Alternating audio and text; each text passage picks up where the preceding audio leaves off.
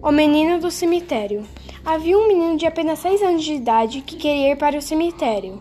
Um dia, ele pediu para sua mãe. Mãe, posso ir no cemitério hoje? Sua mãe respondeu: Não, filho, lá é muito perigoso. Vamos ir amanhã. O menino respondeu: Mas, mãe, eu queria ir hoje lá. Filho, eu já disse que não. O menino começou a chorar, depois foi dormir. No dia seguinte, eles foram no cemitério. O menino escutou alguém sussurrando seu nome. O menino pediu para sua mãe ir ver quem estava chamando. Sua mãe não tinha escutado nada, então não acreditou. Sua mãe falou: O dia passou tão rápido, agora já está tarde, vamos embora?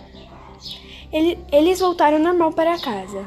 O menino tinha já até esquecido do que tinha acontecido no cemitério. Ele e sua mãe tinham ido dormir. De madrugada, o menino acordou assustado, escutando alguém lhe chamar. Ele foi seguindo a voz que a levou para o cemitério. Chegando de manhã, sua mãe viu que o seu filho não estava no quarto. A mãe dele já estava desesperada e chamou a polícia. A mãe tinha explicado o que tinha acontecido no cemitério e da voz. A mãe e os policiais foram para o cemitério. Chegando lá, tinha a roupa do seu filho jogados, indicando o caminho. Levava até uma árvore. Eles olharam para cima e lá estava o corpo do menino. Nu.